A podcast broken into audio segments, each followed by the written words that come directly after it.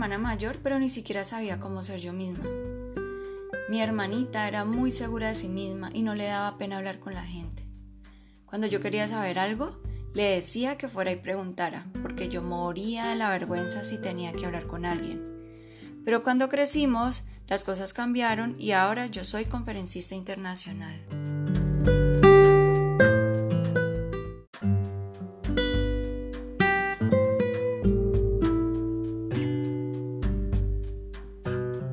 Quería dejar de ser la niña tímida.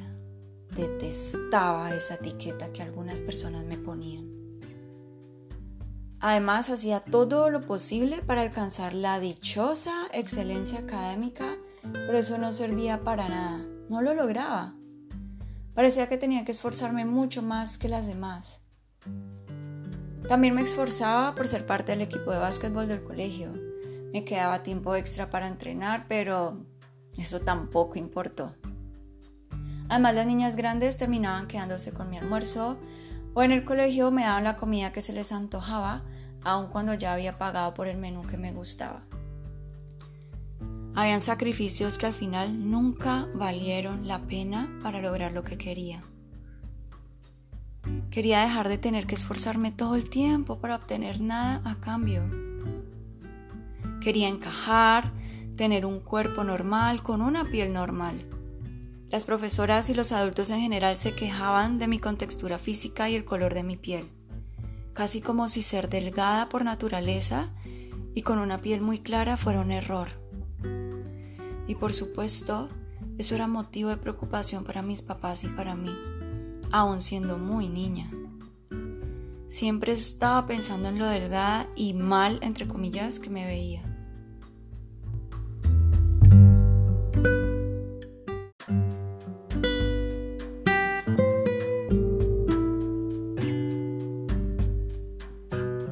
Quería dejar de ser una loser, una perdedora. Quería sentir que siquiera había algo bueno en mí, pero ni mi cuerpo, que era saludable, parecía ser suficiente a los ojos de los demás.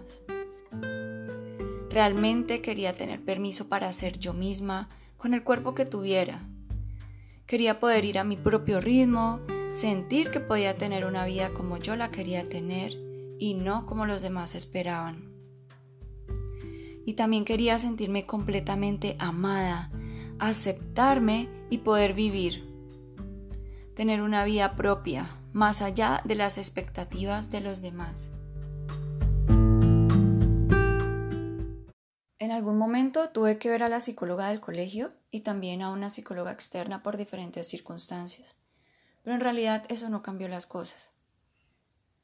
Incluso estudié psicología porque me parecía apasionante lo que se podía aprender sobre el ser humano. Y uno de los requisitos era ir a terapia y resolver los asuntos internos.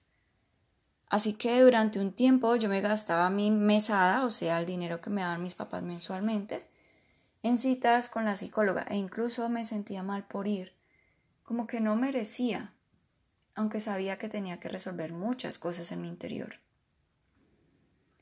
Cada vez habían más cosas por resolver y los meses de terapia, aunque me ayudaron de alguna manera, no resolvieron lo que me pasaba.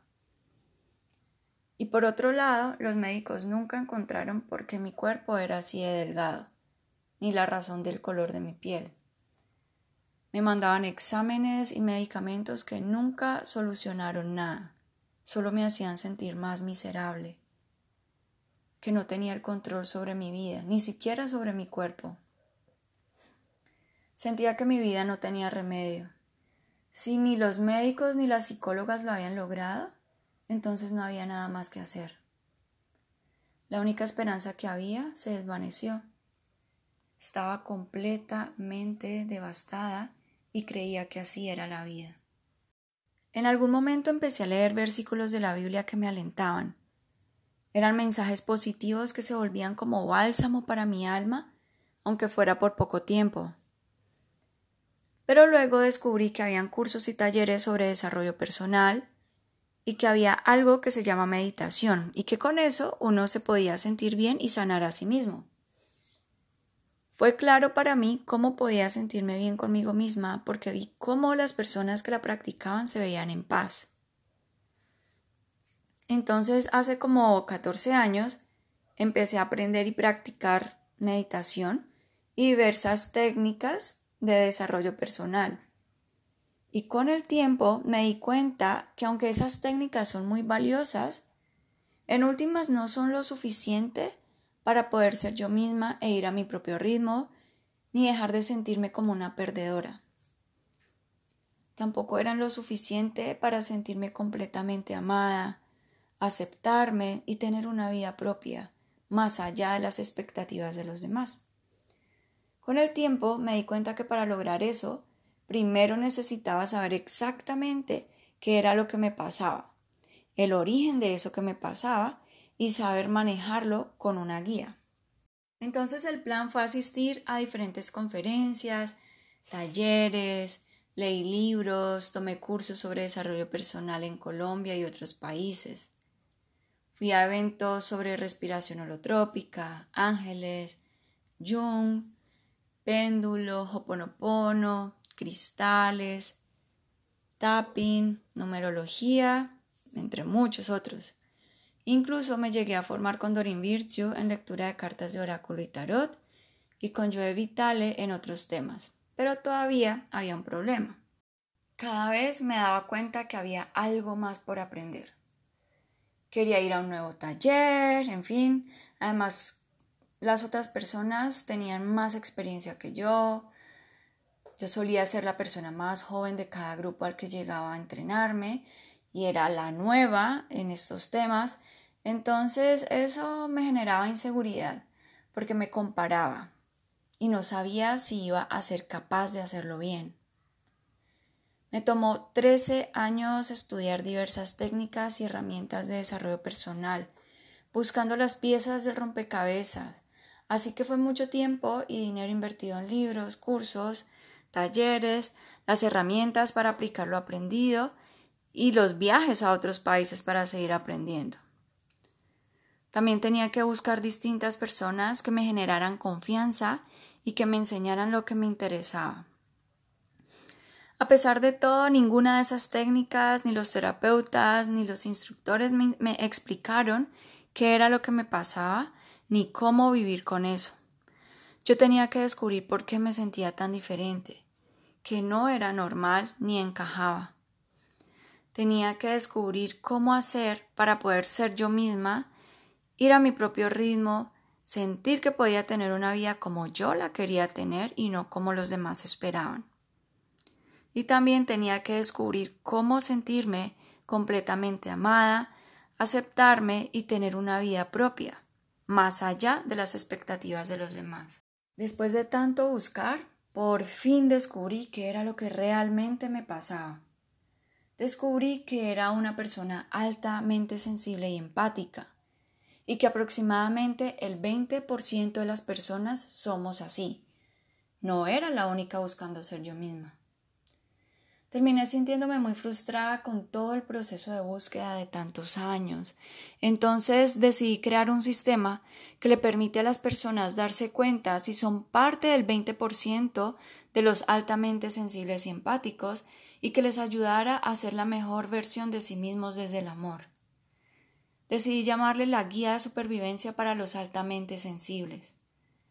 Yo pensé que si pudiera crear algo que hiciera posible que las personas supieran que son altamente sensibles, que pueden ser ellos mismos y tener una vida propia más allá de las expectativas de los demás, y además les enseñara cómo amarse y aceptarse tal y como son, yo estaría muy feliz. Después de 14 años de terapias, libros, cursos, mi carrera como psicóloga y mi maestría en desarrollo humano, me di cuenta que muchas personas se sienten como yo me sentía, y que tampoco saben qué les pasa realmente. Y me duele profundamente que se sientan así. Entonces decidí ayudarlas y por eso creé la guía de supervivencia para personas altamente sensibles. Ahora puedo tener una vida propia y la creo cada día tal y como la quiero sin estar pensando en llenar las expectativas de los demás. Durante el proceso de estos 14 años ya me siento parte de un todo me di cuenta que hay más personas como yo en el mundo que estamos ayudando al planeta. Puedo reconocer fácilmente por qué no encajo en algunos grupos. Antes no lo sabía, pero ahora sí lo reconozco desde mi intuición y me puedo alejar sin tristeza por no encajar. Además, aprendí que lo que me dice mi intuición o esa sensación en el estómago es normal y real, y es importante hacerle caso, no es capricho. Descubrí que no había nada malo en mí. Me fui volviendo una persona cada vez más segura de mí misma y me doy prioridad. Si sé que algo podría hacerme daño, entonces lo evito. Ya no me siento rara, al contrario, me siento muy coherente y muy real. Pasé de ser la niña introvertida a una conferencista internacional, instructora y guía desde el amor. He aprendido a aceptarme como soy y reconozco que es una gran bendición ser quien soy. Ahora yo soy la que tomo mis propias decisiones, más allá de lo que puedan llegar a pensar los demás. Salgo maquillada o sin maquillar, con las uñas pintadas o sin pintar, dependiendo de cómo yo quiera, incluso cuando voy a ver clientas. Si tengo una meta que a los ojos de los demás es inalcanzable, no me dejo apachurrar y hago todo lo que esté a mi alcance para lograr lo que me he propuesto. Ahora siento que puedo vivir y puedo hacerlo a mi manera, a mi propio ritmo, y así está bien, y que no tengo que pedir permiso para ser yo misma.